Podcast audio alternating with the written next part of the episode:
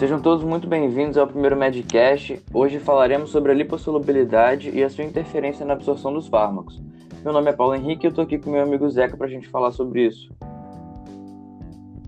Bom, para isso a gente precisa primeiro definir o que é absorção. De maneira bem resumida, a absorção é definida como a passagem do fármaco do local onde ele foi administrado para a corrente sanguínea. E aí, para falar sobre a influência da lipossolubilidade, a gente precisa lembrar de uma coisa muito importante: a composição da membrana celular.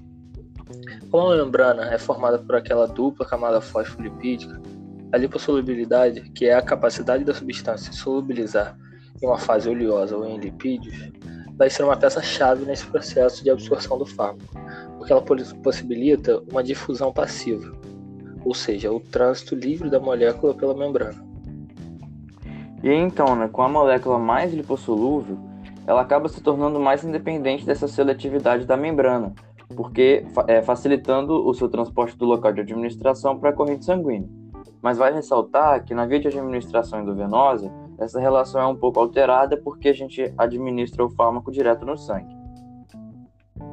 Porém, para que o fármaco seja absorvido, ele deve ser dissolvido em algum tipo de fluido corpóreo, ou seja, além da lipossolubilidade, ele deve ter algum, alguma hidrossolubilidade também. E aí que entra uma característica muito importante dos fármacos, é que eles, em sua grande maioria, são ou ácidos ou bases fracas, que eles acabam tendo essa, essa característica de serem lipossolúveis quando não estão ionizados e hidrossolúveis quando ionizados. Um outro conceito também que é muito importante, que é relacionado à lipossolubilidade, é o coeficiente de partição, que nada mais é do que a relação entre a solubilidade do fármaco em uma solução oleosa em relação à solubilidade desse mesmo fármaco em uma solução aquosa.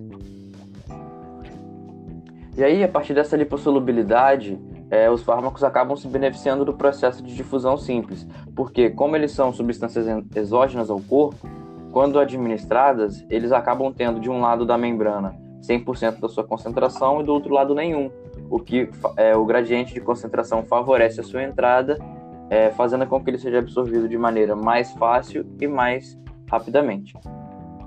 Então, para fechar, é, a gente precisa lembrar só que quanto maior a lipossolubilidade de um fármaco, maior é a sua facilidade de, de absorção e mais rápido ele vai ser absorvido.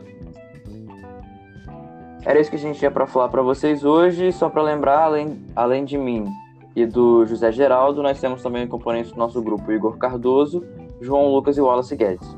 Espero que tenham gostado. Um abraço e até a próxima.